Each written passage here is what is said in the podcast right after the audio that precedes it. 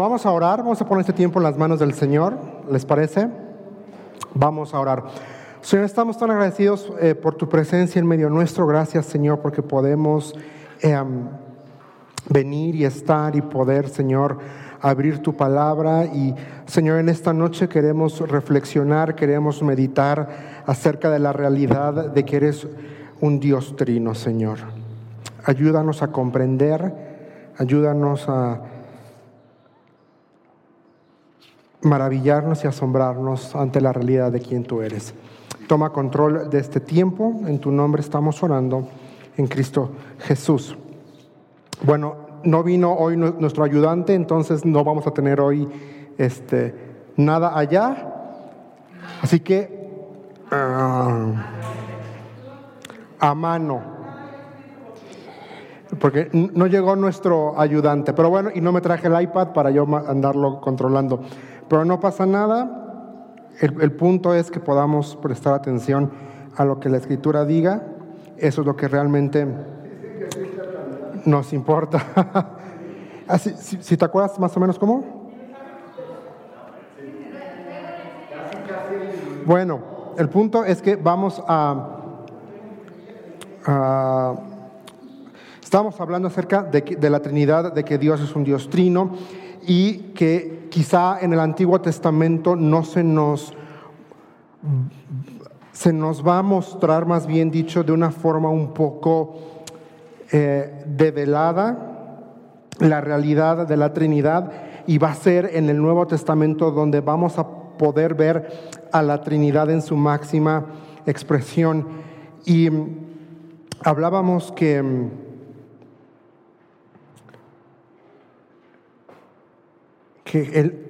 un ejemplo del Nuevo Testamento de la Trinidad es Jesús yendo, antes de, ascender, él, él, dice, yo me voy al Padre y les voy a enviar al Consolador. Ahí tenemos un ejemplo claro de las tres personas de la Trinidad en el Nuevo Testamento. Pero en esta noche vamos a empezar hablando acerca de algunos fundamentos trinitarios. Y la escritura nos va a decir desde el principio hasta el final que Dios es uno, pero también está presente en sus tres personas, Dios Padre, Dios Hijo y Dios Espíritu Santo. La deidad de Dios, la deidad y su Trinidad va a impregnar cada parte de las Santas Escrituras.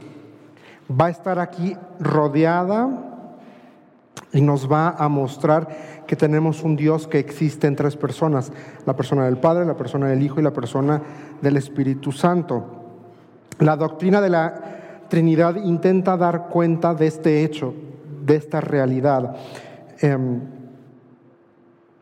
y prácticamente la escritura nos va a decir y nos va a reafirmar cinco verdades. La primera es que Dios es uno. Y cuando hablamos de que Dios es uno, es no hay varios dioses, Él no es un Dios que tiene muchas esencias o se manifiesta o manifestaciones, Dios es uno, no, y habla de su unidad y de su autenticidad y de la realidad de que Él es uno y no hay nadie más.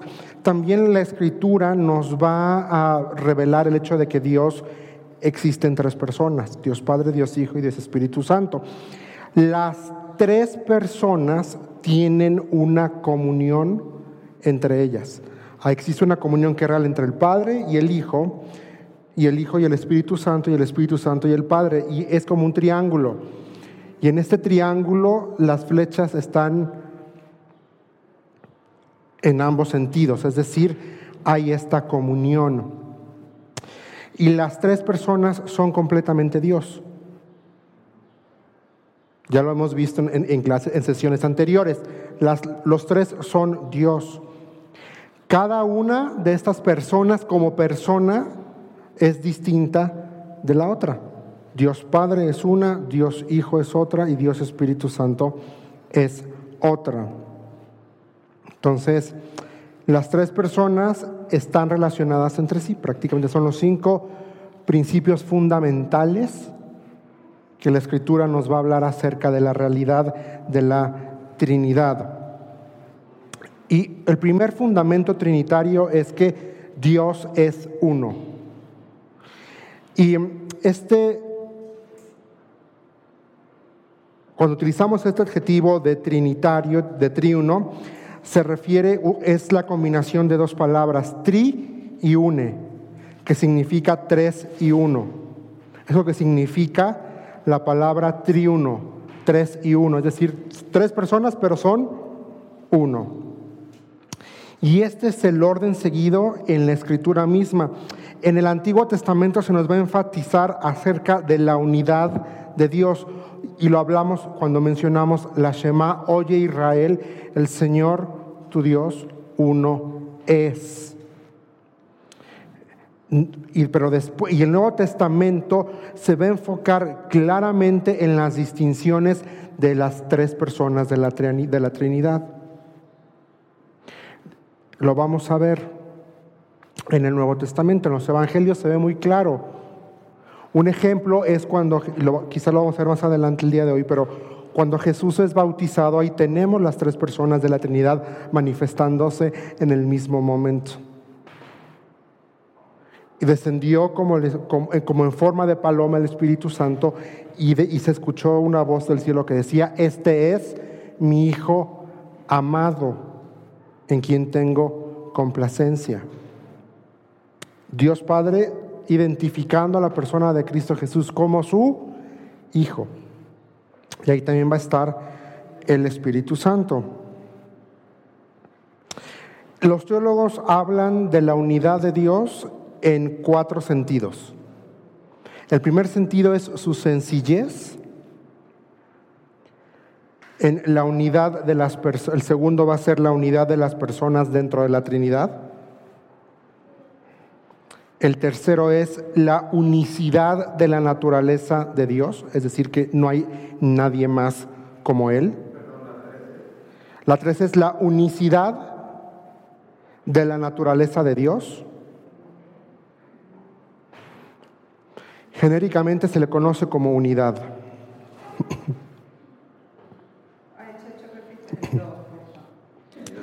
La unidad de las personas de la Trinidad. La unicidad de la naturaleza de Dios.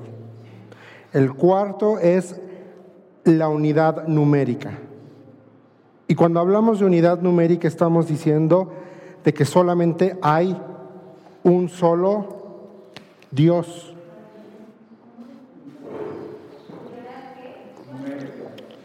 Numérica es la cuatro unidad numérica, es la 4. No hay, dirían por ahí, nadie más. El hecho de que solo hay uno, un solo y verdadero Dios. Y cuando decimos esto estamos diciendo que solamente hay un ser con esta naturaleza única. O sea, solamente hay un ser que es eterno, que no conoce principio, que no conoce fin, que es tres veces santo, que es omnipresente, que es omnipotente, que es creador. Solamente hay uno.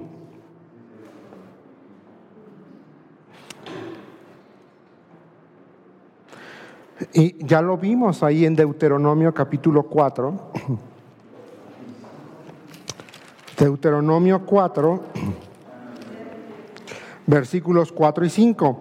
Mira, ahora te enseño decretos y ordenanzas tal como me lo encargó el Señor mi Dios para que los obedezcas en la tierra donde estás a punto de entrar y que vas a poseer. Ay. Bueno, 4 y 5. Sin embargo, ustedes, todos los que fueron fieles al Señor, ustedes siguen bien Mira que te enseño decretos y ordenanzas tal como me lo encargó mi Dios, mi Señor, para que los obedezcas en la tierra donde... Ah, no es que estoy leyendo Deuteronomio 4, yo dije... Es 6. 4 y 5. En este monte el Señor te habló cara a cara desde en medio del fuego. Deuteronomio capítulo 6, versículo 4 y 5. Corrijo, Deuteronomio 6, versículos 4 y 5. Uno es, Versículo 5 dice, ama al Señor tu Dios con todo tu corazón, con toda tu alma y con todas tus fuerzas. Y aquí vemos una confesión de la unidad de Dios. Como se los mencioné, oye Israel, el Señor tu Dios, uno es. Quiere decir que solamente hay un Señor del pacto, solo hay al uno. Ama al Señor tu Dios con todo tu corazón y con toda tu alma y con todas tus fuerzas.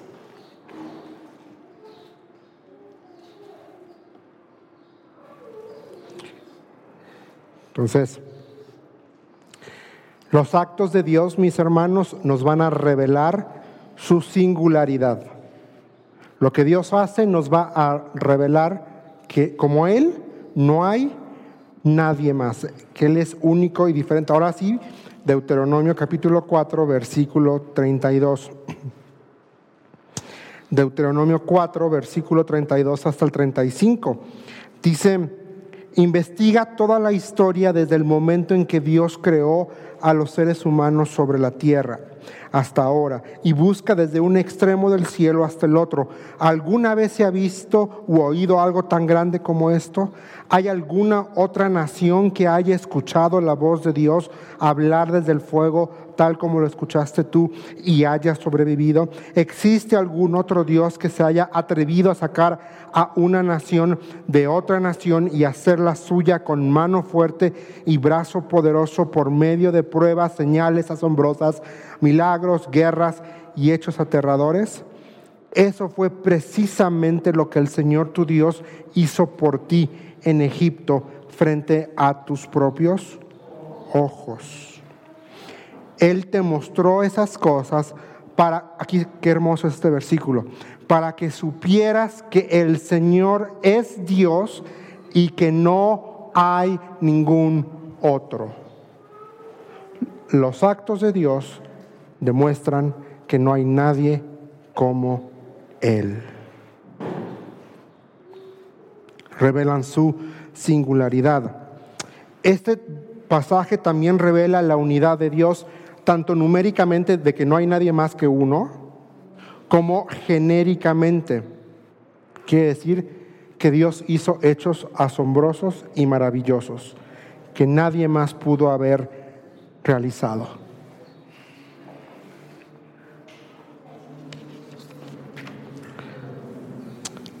Solo hay un ser que puede tener el control total de todos los demás, y ese es Dios. Él es el Dios de todas las cosas en el cielo, en la tierra y en el mar. Eso es lo que nos va a enseñar la escritura en el Antiguo Testamento. Deuteronomio 4:39. Dice, entonces recuerda lo siguiente y tenlo siempre presente el Señor es Dios en los cielos y en la tierra y no hay otro. Y no hay otro. Wow. Wow. También en el segundo libro de Reyes se nos va a decir en capítulo 19 del segundo libro de Reyes, segundo libro de Reyes 19, versículo 15, dice, en presencia del Señor, el rey hizo la siguiente oración. Oh Señor, Dios de Israel, tú estás entronizado entre los poderosos querubines. Solo tú eres el Señor de todos los reinos de la tierra. Solo tú creaste los cielos y la tierra, dice. No hay nadie como Él, porque Él creó todos. Nehemías 9:6, Malaquías 2:10 nos hablan de esta unicidad de Dios como creador, de que Él tiene el control total y absoluto de todo, del tiempo y de nosotros como criaturas creadas. Pero también vamos a poder ver la realidad de que Él tiene autoridad sobre todo lo que Él creó Isaías 44, versículo 6. Isaías 44, 6 dice lo siguiente. Esto dice el Señor, el Rey y Redentor de Israel, el Señor de los ejércitos celestiales. Yo soy el primero y el último, no hay otro Dios. ¿Y quién es como yo?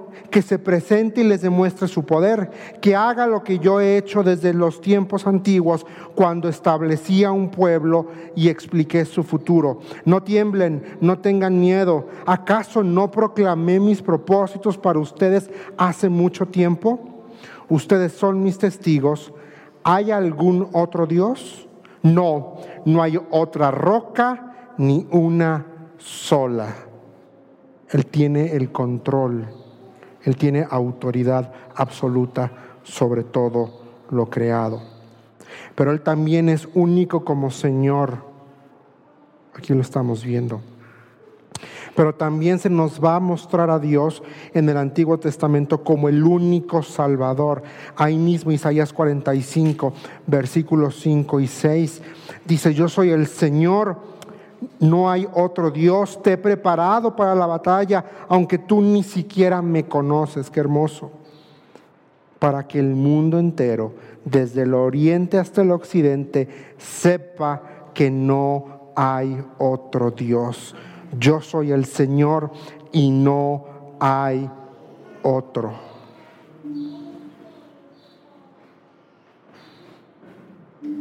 Él es el único Salvador. Wow. Isaías, este último es 45, 5 y 6 y 45, 22 que nos dice, que todo el mundo me busque para la salvación, porque yo soy Dios, no hay otro. Isaías 45, 22. Que el, todo el mundo me busque para salvación.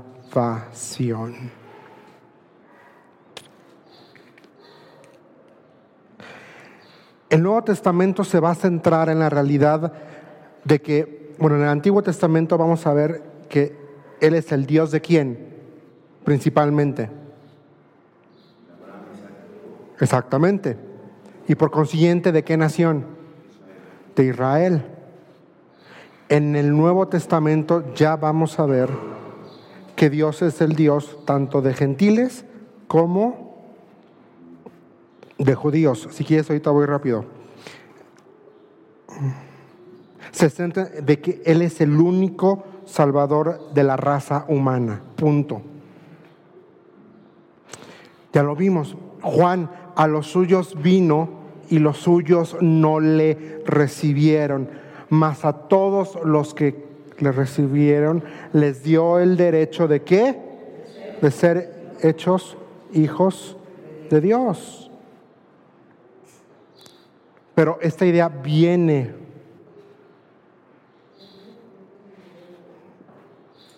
no es algo que ocurre espontáneamente en el Nuevo Testamento.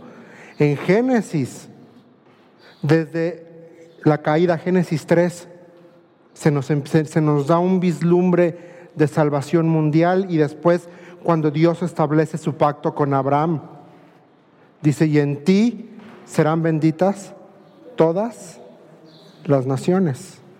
Él es, el, Dios, les decía, que va a bendecir a todos.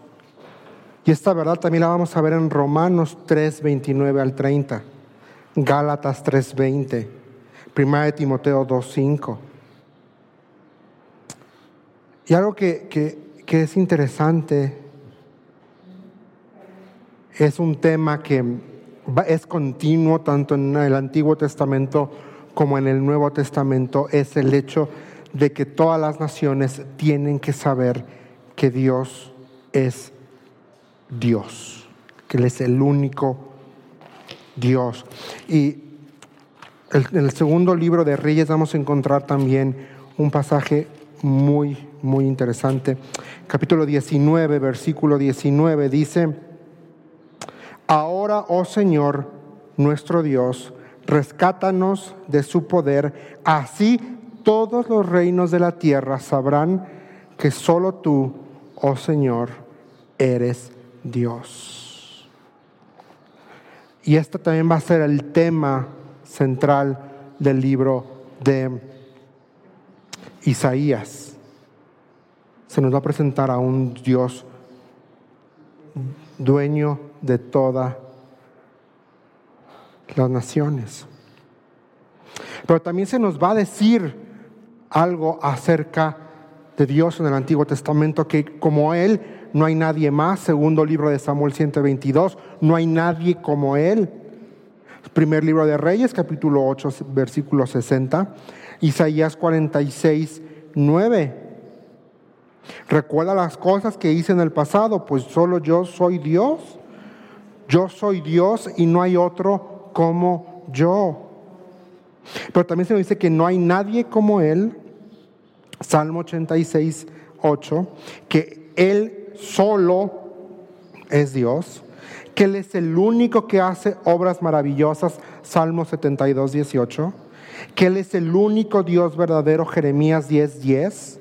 Juan 17:3, Primera de Tesalonicenses 1:9, que Él es el único Dios sabio, Romanos 16:27, Primera de Timoteo 1:17, Judas 25.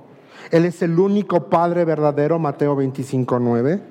Él, el es el único que es realmente bueno, Marcos 10, 18. Que es la única fuente de dones espirituales, Primera de Corintios 12, 4 y 6 y Efesios 4, versículos 4 y 6. Jesucristo, la segunda persona de la Trinidad, es el único Salvador y Señor. Él es el camino, Él es la verdad y Él es la vida, según Juan 14, 6. Él es el único nombre por el cual nosotros podemos ser hechos salvos, según Hechos 4.12. ¿Qué dice Hechos 4.12? Entonces, si alguien te dice que todos los caminos llevan a Roma, les dices que no. En ninguno otro hay salvación más que en quién. salvo. No hay otro nombre dado a los hombres en quienes podemos ser salvos.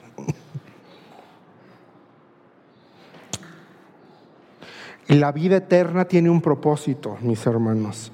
¿Cuál es ese propósito según Juan 17.3?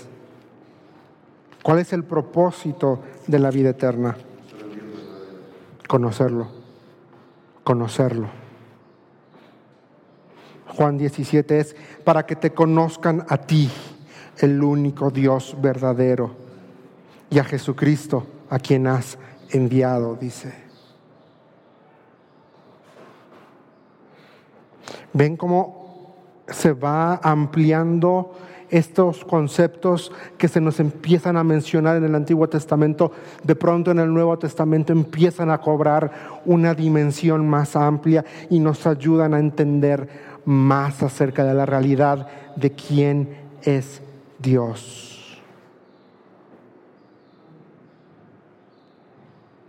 La unidad de Dios debe de afectar nuestra vida en todos los aspectos. El hecho de que Él es un solo Dios, el hecho de que Él es el único Salvador, el hecho de que Él es el único consejero, debe de afectar nuestra vida.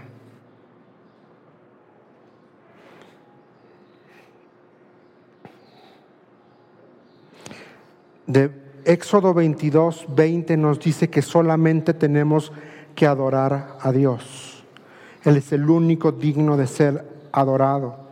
También en Isaías 42, 8 y 9 se nos va a decir que tenemos que adorarlo a Él. Pero después, en el, en el, primer libro de Samuel, capítulo 7, versículo 3, se nos dice que ya no solo tenemos que adorarlo, ahora tenemos que servirlo solo a Él. Y ya después no solamente adorarlo, es servirlo. Ahora en el, en el, segundo libro de Reyes, capítulo 19, versículo 19, y en el Salmo 71, 16 se nos dice que solamente tenemos que confiar en Él. confiar solo en Él. Y entonces ya pasamos de adorarlo solo a Él en Éxodo 22, a servirle solo a Él en el primer libro de Samuel, capítulo 7, versículo 3, a confiar solo en Él en el segundo libro de Reyes 19, 19, y ahora vamos a buscar que la honra sea solo de Él. Juan 5, 44. 5, 44. Dice Juan 5,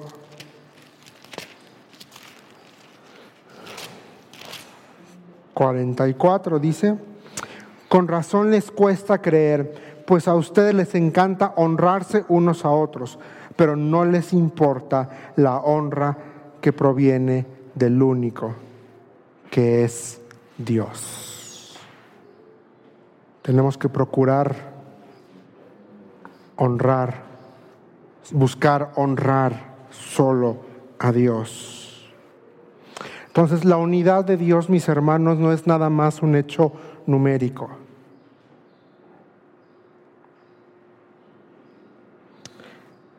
Es, está en el centro de nuestra vida cristiana. Tiene que estar en el centro de nuestra experiencia con Dios.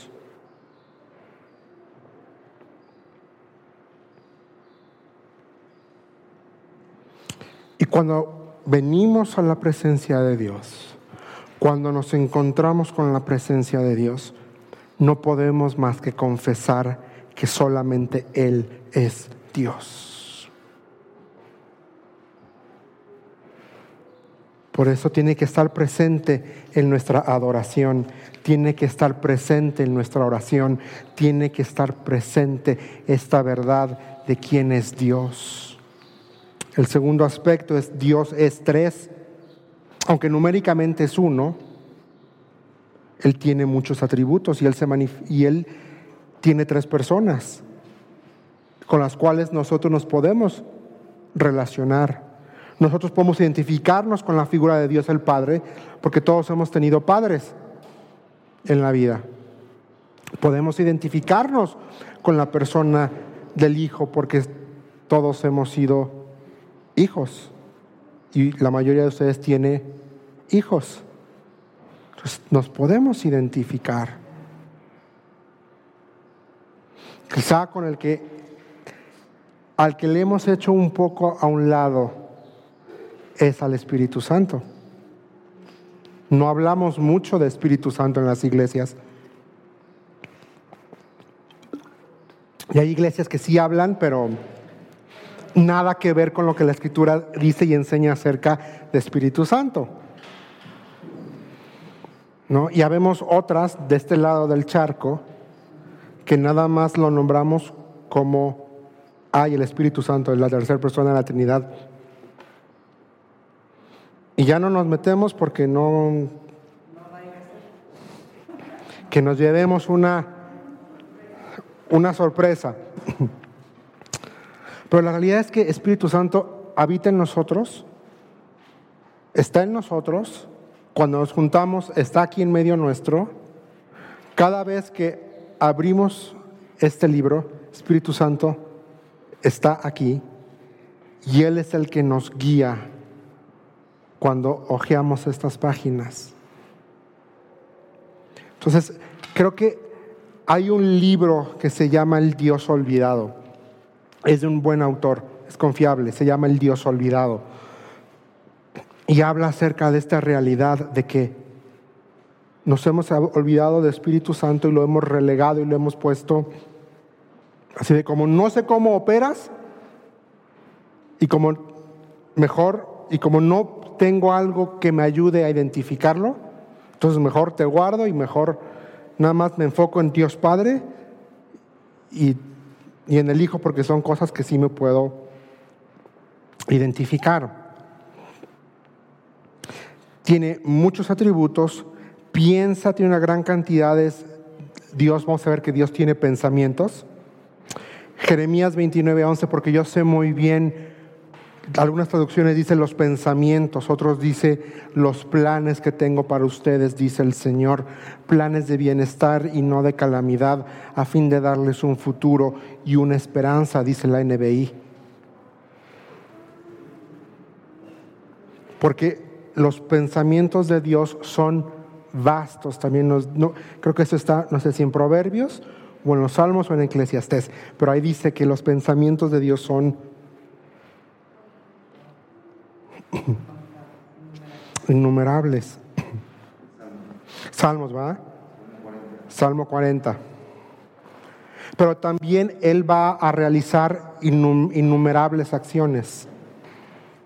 Y todas las acciones que Dios hace son únicas. Nadie más las puede hacer. Recuerdan cuando está, ay, se me acaba de ir eh, eh, Elías y están todos los profetas en el, ahí en el, arriba en el monte y quieren ver quién es el, el, el mero mero, el chipocludo, diríamos nosotros. Y empiezan ellos y empiezan a autoflagelarse, empiezan a cortarse, empiezan a bailar y, llevan todo el día ahí y no ocurre nada y el profeta se está diciéndole, a, a lo mejor se está echando una siestecita, grítenle más fuerte a ver si se despierta. Y cuando le toca el turno al profeta, él dice, échenle agua al altar, mójenme las piedras, mójenme la leña, la leña, ora y ¿qué pasa? Cae fuego. Todo acto que solamente puede hacer Dios, nadie más. Otro acto que solamente puede hacer Dios fue, y siempre me ha llamado la atención, que Jonás no se deshizo con los jugos gástricos de la ballena. Solamente Dios pudo haber protegido, ¿verdad? a lo mejor que le hizo daño ahí el, el pedazo de, de carne sucio. Pero me sorprende cómo Dios hace actos únicos. La creación es, es, otro ejemplo. Tú y yo somos otro ejemplo fenomenal de un acto único de Dios.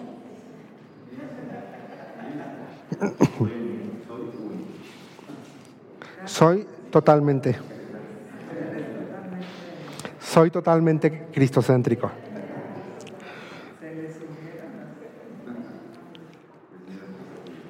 No, ahí vamos a escribirlo, soy totalmente de Cristo.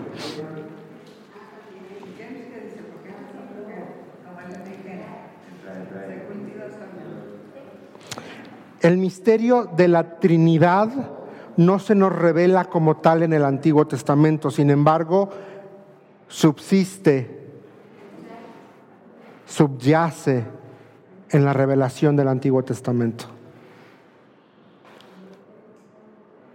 Y aquí y allá aparece este misterio.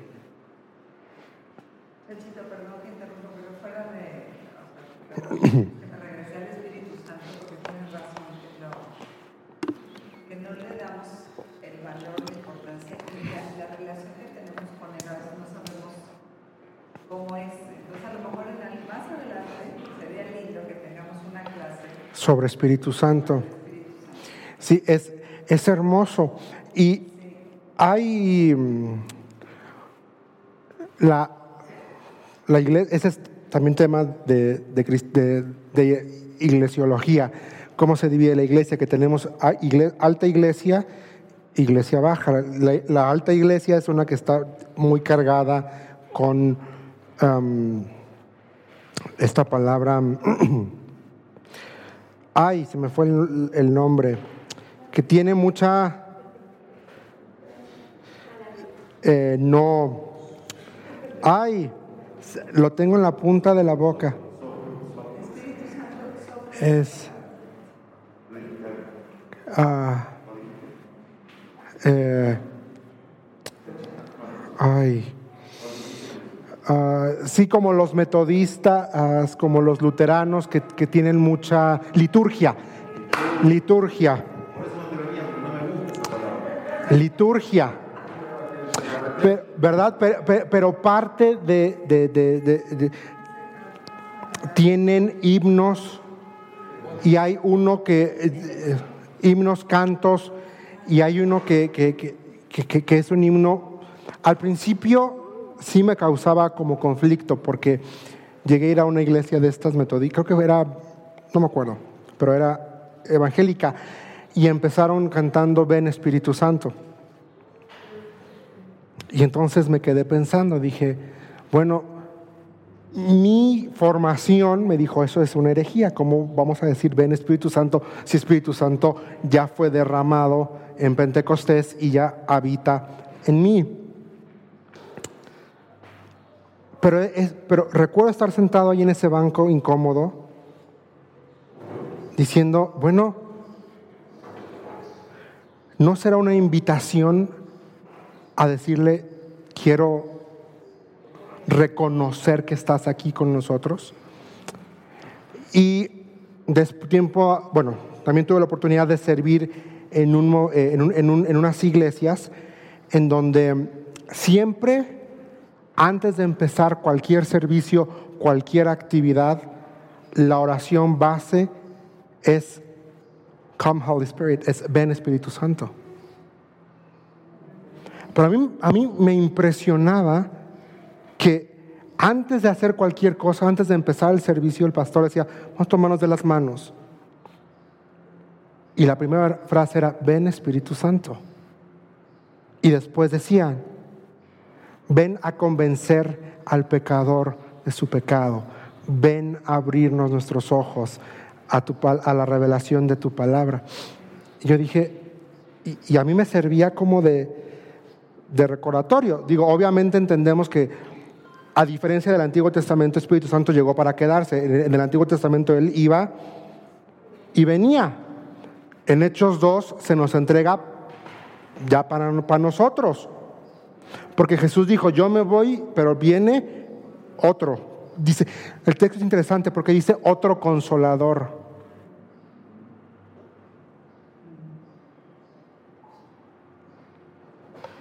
Entonces sería bueno a veces estudiar Espíritu Santo.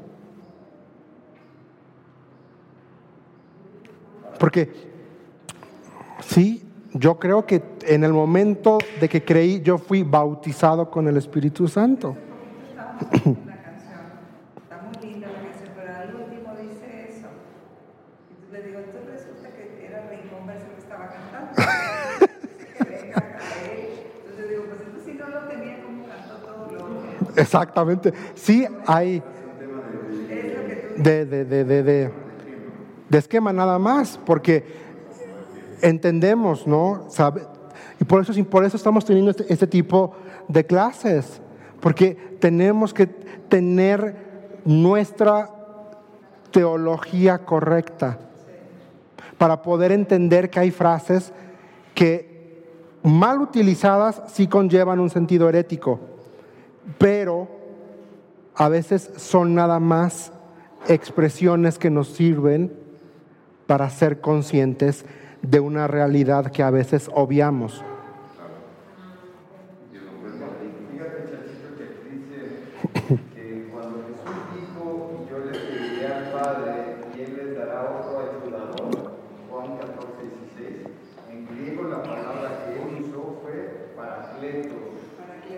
Sí, parácletos.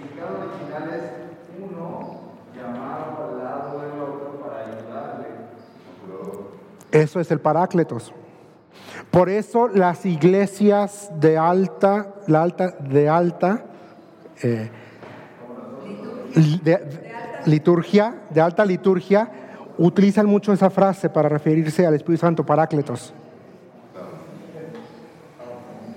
Porque ese es el término verdadero. Ese es el término verdadero, pero nosotros no estamos acostumbrados a ese tipo de, eh, de, terminología y nos puede causar cortocircuito. Pero, exactamente, pero tenemos que tener un corazón abierto, receptivo y siempre filtrarlo con lo que la escritura dice de sí misma. Entonces, yo estaría diciendo una herejía si en este momento les dijera, vamos a orar para que venga Espíritu Santo sobre ustedes y los llene. Porque ustedes ya tienen Espíritu Santo igual que yo, digo, si son creyentes. Si no son creyentes, pues sí no tienen Espíritu Santo. Pero es que ahí, ahí está la diferencia. Ahí, hay una cosa muy interesante.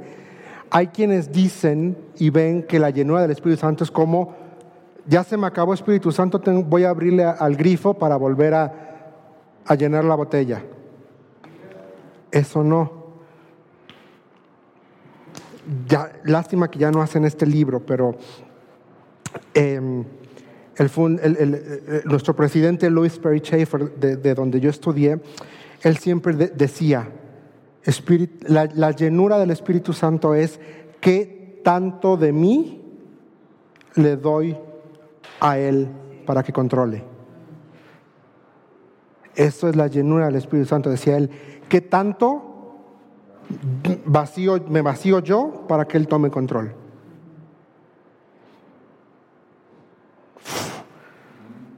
Ahí se los dejo, mañana les va a caer el 20. Medítenlo. Pero bueno, regresando. La revelación de, de la Trinidad en, en el Antiguo Testamento no se corrige en el Nuevo Testamento, porque no hay nada que corregir, sino se amplía, se perfecciona y se completa en el Nuevo Testamento. Y ahora, también vamos a ver en, caso concreto del Antiguo Testamento que se utilizan plurales para referirse a la realidad de que es un Dios trino. El primer plural lo encontramos en Génesis 1.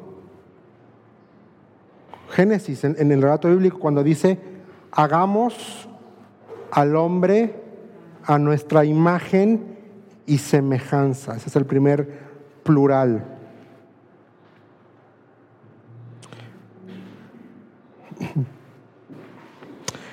Y el, el- el- el- nombre de Dios en el, Nuevo, en el Antiguo Testamento que, que nos habla de, de todo su poderío y de toda su majestad es Elohim. Elohim. Y, el- vamos a encontrar pasajes en donde se va en, en- en- en- está escrito en forma plural. O no está diciendo que Dios hay es muchos dioses, sino está haciendo alusión directa a la realidad de que es un Dios en, tres personas. No es de que hay tres dioses, es un solo Dios. Y Elohim se refiere a Dios como el ser supremo. En Génesis 20, versículo 13, vamos a encontrar Elohim en su fórmula plural. Génesis 20, versículo 13.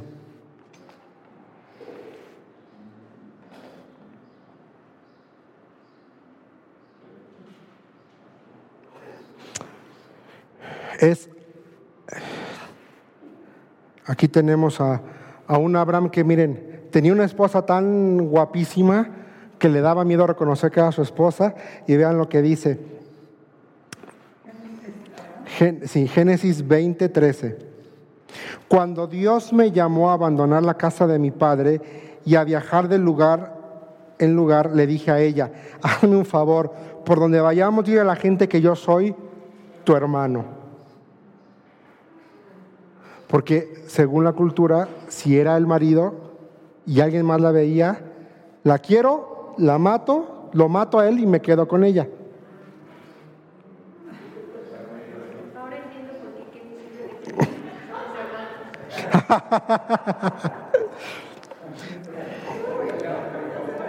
Pero aquí cuando dice cuando Dios me llamó, está utilizando a Elohim en forma plural. Y lo va a volver a utilizar en el 35, Génesis 35, versículo 7.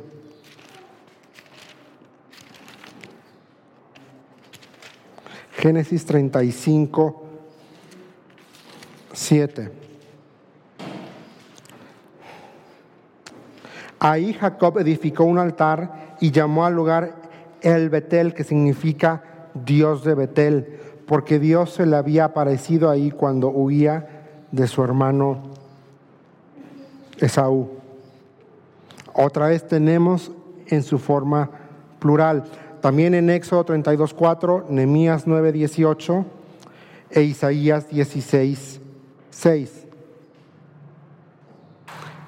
Y también es interesante porque en Malaquías 1.6, cuando habla de Adonai, el Señor, también ahí lo escribe en su forma plural. Adón es eh, el, plural.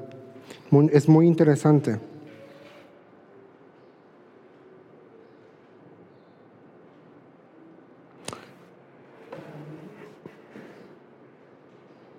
Y utilizando, utiliza dos, dos palabras claves para referirse a Dios. Dios como creador en el Salmo 149, 2. El Salmo 149, 2. Vamos a ver si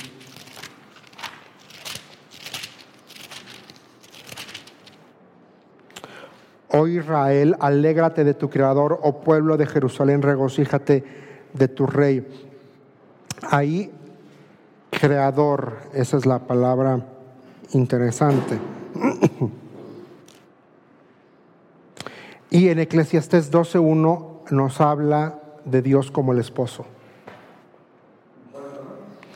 Eclesiastés 12.1, si no me equivoco.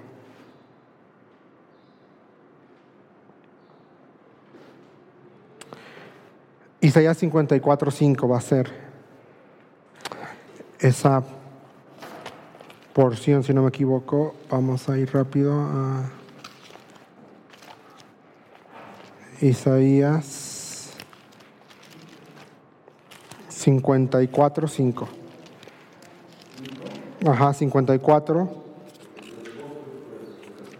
Es correcto. Porque pues tu creador será tu marido, el Señor de los ejércitos celestiales es su nombre. El creador, otra vez, ahí está utilizando una, una palabra muy específica para referirse a Dios en su forma plural.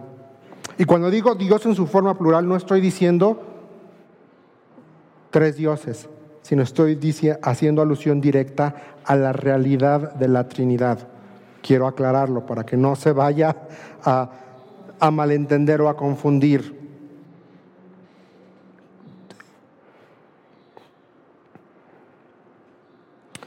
Y también en, Apocalipsis se nos va a hablar acerca de los siete espíritus.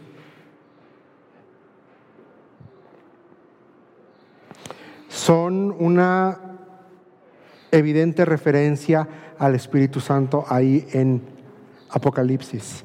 Apocalipsis 1, 4, Apocalipsis 3, 1, Apocalipsis 4, 5 y Apocalipsis 5, 6.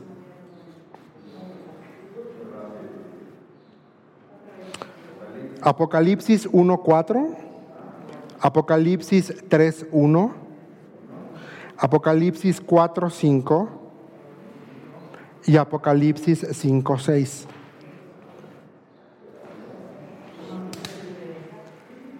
Y prepárense porque si, eh, el, la siguiente, el siguiente curso, si no me equivoco, vamos a hablar de algo así.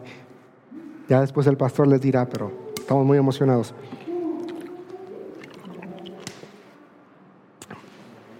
Algo que me llama la atención del Antiguo Testamento es que Dios se le aparecía a la gente en una rica diversidad de formas. El ángel del Señor, el hombre con el que luchó y, se- y después quedó ranqueando, quedó medio...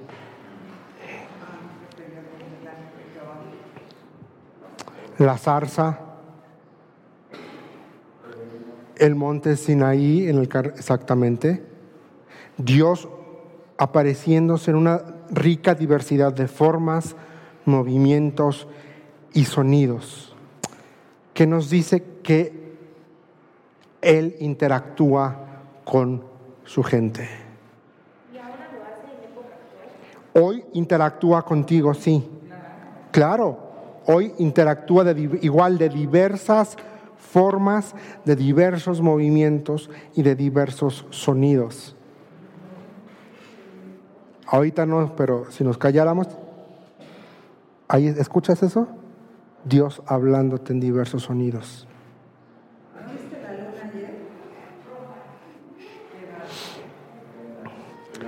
Y exactamente. Y Dios también nos habla, y eso es algo que quizá deberíamos de rescatar en el silencio, que tendríamos que rescatar. Em, hace tiempo, cuando yo estaba en el seminario, tuve que hacer una- unos ensayos teológicos académicos sobre el libro de, de Habacuc.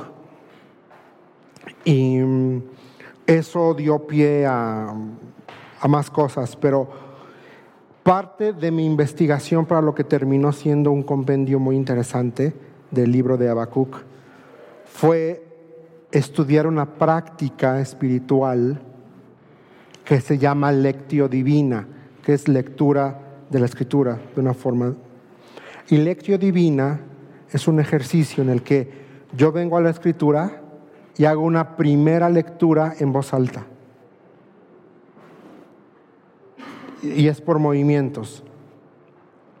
Después es otra lectura en donde oro lo que acabo de leer. Luego viene otra lectura que es meditatio, vi- es, es como por, por movimientos para, para, para entenderlo. Uno es meditatio, que es medítalo. Y hay parte de esta práctica de lección divina que no nos gusta y tendríamos que rescatar es quédate callado nada más. Quédate callado, no intentes procesar lo que acabas de leer. Sencillamente espera, esa es, esa es la, la palabra que se utiliza. Espera. Espera. Y creo que se los he contado.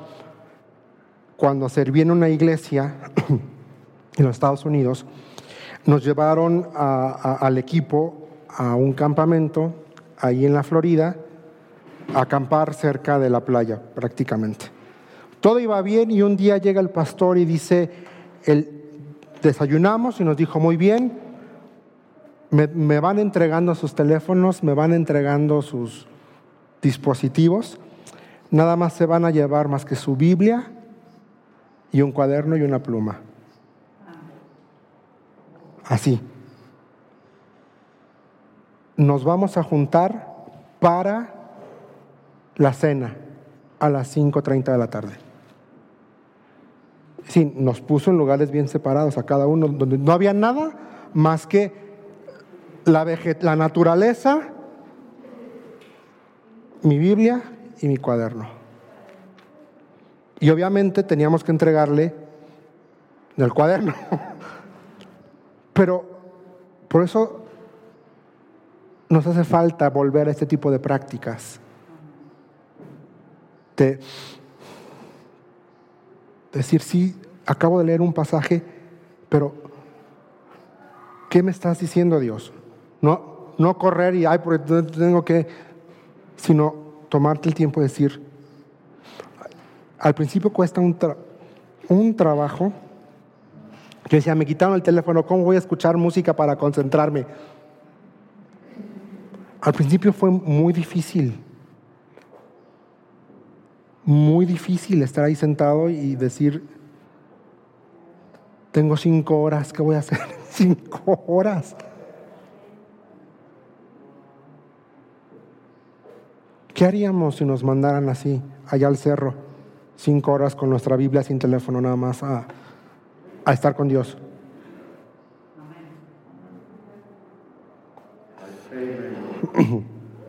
Entonces, vimos los plurales.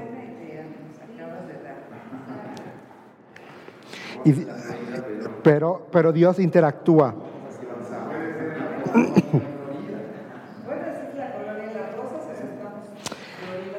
Sí, y hay otra que se llama, que es- este, este término es muy académico y es un término que se llama hipostatizaciones. Pero no vamos, es el término y lo van a, cuando lean, si alguna vez quieren leer, van a, van a leer acerca de la unión hipostática, pero eso no vamos a hablar del día de hoy. Exactamente. ¿Qué quiere decir esto de hipostizas- hi- hi- hipostizaciones? Para pronto, para que se entienda. Se utilizan otro tipo de mm, palabras para referirse a lo mismo. Em, por ejemplo, vamos a, para que se entienda. La palabra de Dios es ciertamente divina, lo creemos, y es objeto de alabanza según el Salmo 56.4. Sin embargo, también la palabra de Dios es la herramienta de Dios para gobernar y para hacer cosas. ¿Qué dice el Salmo 33.6?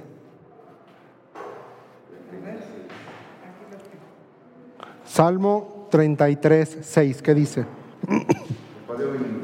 Por la palabra de Jehová fueron hechos los cielos y todo el ejército de ellos por el aliento de su boca. ¿Qué quiere decir? Varias uniones que quizá, prácticamente son uniones que quizá nos parecen difíciles, imposibles de realizarse. Pero aquí dice que la palabra es, divi- es divina, tiene carácter divino, pero también es una herramienta que se, para gobernar, pero al mismo tiempo, por la palabra fueron creadas las cosas. Pero al mismo tiempo, ¿qué dice el Salmo 147, 18?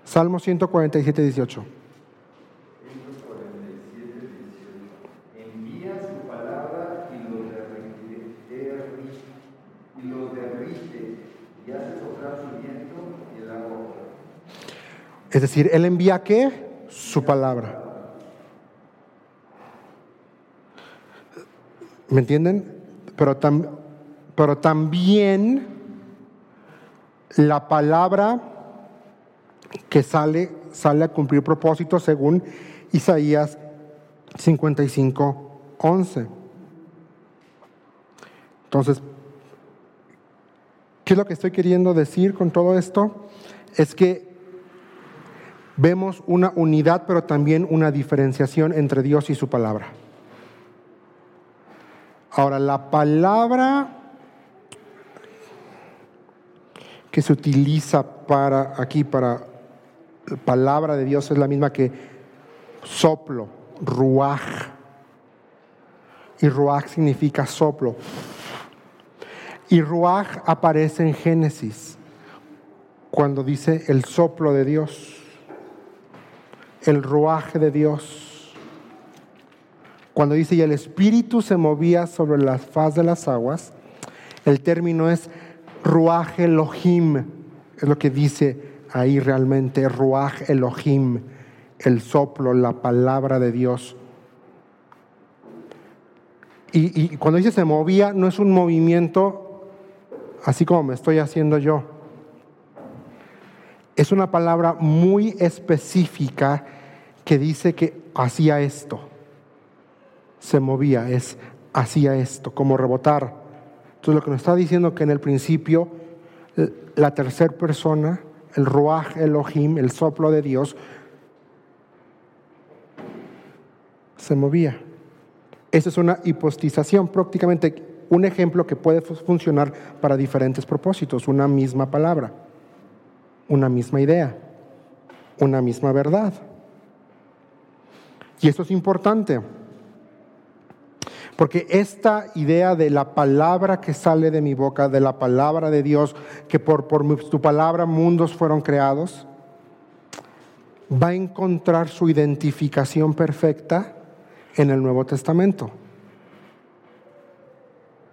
Cuando se nos dice que quién es la palabra de Dios.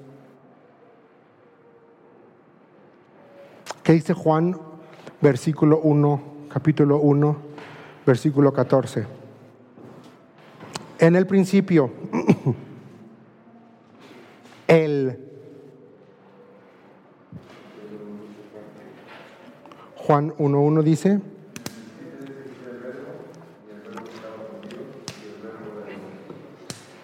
¿quién es el verbo? Cristo. Entonces la palabra aquí se identifica con Cristo. Porque también dice que por su palabra fueron creadas. Pero también se nos, Juan nos va a decir que el mundo fue creado por medio de quién? De Cristo.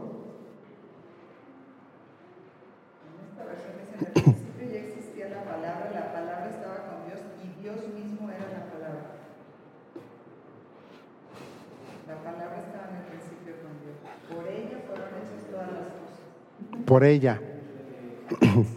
Otra vez este concepto de que la Trinidad estaba presente en Génesis, le encontramos aquí explicada claritamente en Juan 1. Y el verbo era Dios. Y el, y el verbo estaba con Dios. Vean, vean los tiempos verbales, ¿cómo dice Free? La, la palabra estaba, Estaba, dice, en el principio ya existía. estía, preexistencia, La, la palabra estaba unidad. y Dios mismo era la palabra. La palabra estaba en el principio con Dios. ¿Ven? Quizá no, no se dice ahí la Trinidad, pero esos, esos verbos nos hablan de lo que hemos venido hablando y hemos venido sumando hasta llegar a este punto.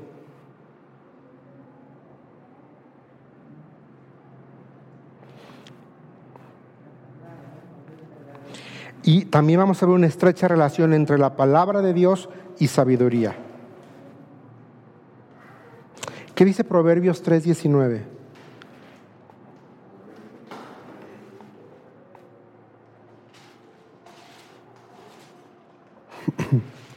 Jehová con sabiduría fundó la tierra, afirmó los cielos con inteligencia. ¿Quién? Jehová. Con sabiduría el Señor, dice otra traducción, puso los cimientos de la tierra. Entonces la sabiduría es un atributo divino. Sabiduría significa Sofía aquí. Es Sofía. Así que si algún día puedo tener una hija, le voy a poner de nombre Sofía. Sabiduría. Se va a llamar. Pero primero esperemos que. No me brinco, ¿verdad? Pero bueno. Qué bonito Sara Sofía. La sabiduría es un atributo divino, pero también es aquello por lo que Dios hizo el mundo. La sabiduría de Dios toma forma ahí en Proverbios capítulo 18. La sabiduría llama. La sabiduría se personifica en Proverbios capítulo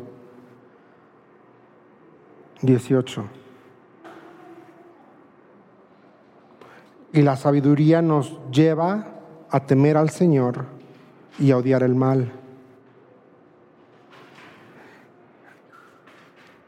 Y la sabiduría en el Nuevo Testamento se identifica también con Cristo.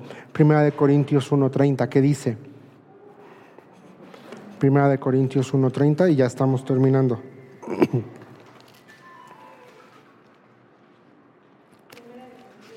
Uno treinta.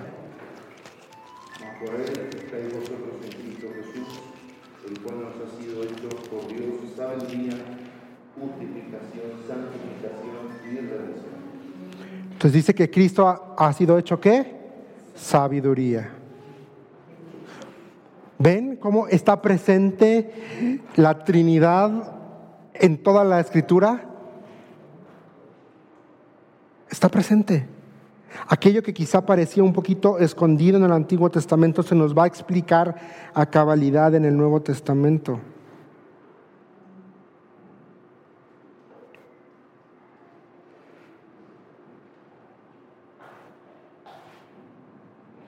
El nombre de Dios como tal es otro ejemplo de este punto. ¿Por qué? Porque el nombre de Dios es el mismo, no cambia. Pero según Isaías 54.1, Él nos salva por su nombre y nos guía por amor de su nombre, según el Salmo 23.3, y hace que su nombre habite en un, en, en un lugar, según Deuteronomio 12.5. Jesús es el cumplimiento del nombre de Dios, el nombre ante el cual toda rodilla se va a doblar, según Filipenses 2.10. Para que en el nombre de Cristo dice, se doble toda rodilla de los que están en los cielos y abajo en la tierra, y confiesen que Jesucristo es el Señor para gloria de Dios el Padre. La gloria de Dios es otro atributo divino, pero también es una forma visible mediante la cual Él se manifiesta a sus criaturas. criaturas perdón. Dios existe por encima del tiempo y del espacio, pero su gloria reside en el cielo y también en los lugares terrenales de su elección. Él está allá, su gloria está perfecta, pero había momentos momentos en los que Él, en su gracia, permitía que esa gloria se vislumbrara aquí en la tierra. Tenemos un Dios trino, Dios Padre, Dios Hijo, Dios Espíritu Santo. Comparten esencia, comparten eternidad, comparten gloria, comparten perfección ninguno fue creado. Eran.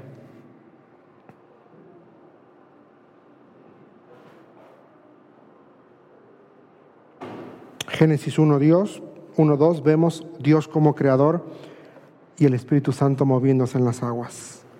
El Espíritu es el aliento por el cual la palabra de Dios cumple su propósito creativo.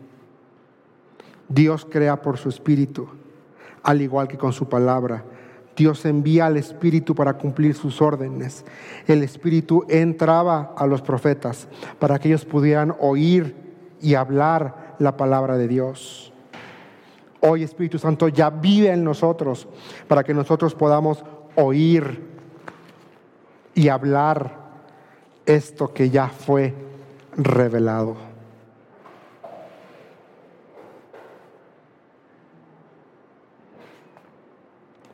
Y para terminar, Jesús mismo afirmó esta realidad de la Trinidad. Cuando dijo,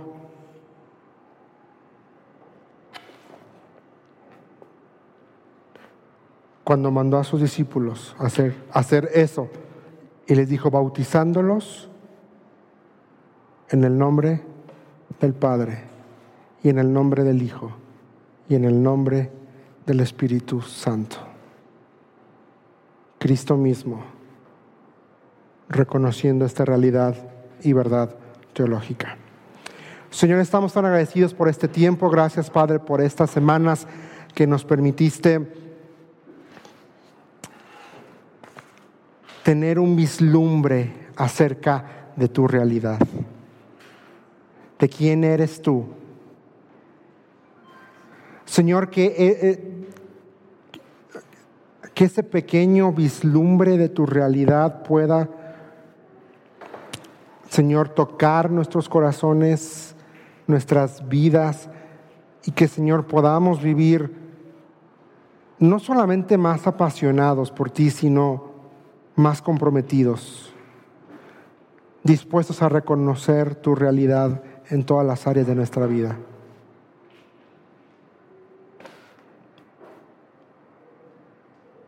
Señor, gracias porque eres verdad. Padre, gracias porque nos amaste con amor eterno. Cristo, gracias porque decidiste tomar forma humana y tomar nuestro lugar en la cruz y mostrarnos un poco de la gloria que nos espera en tu presencia en un futuro. Y Espíritu Santo, gracias por hacer tu residencia en nosotros. Es un regalo inmerecido como la salvación, pero es un regalo con propósito. Ayúdanos a no desvirtuar el don de tu presencia en nuestra vida. Pido por esta congregación, pido por nuestras vidas y síguenos usando, Señor, para la extensión de tu reino. En Cristo Jesús. Amén y amén.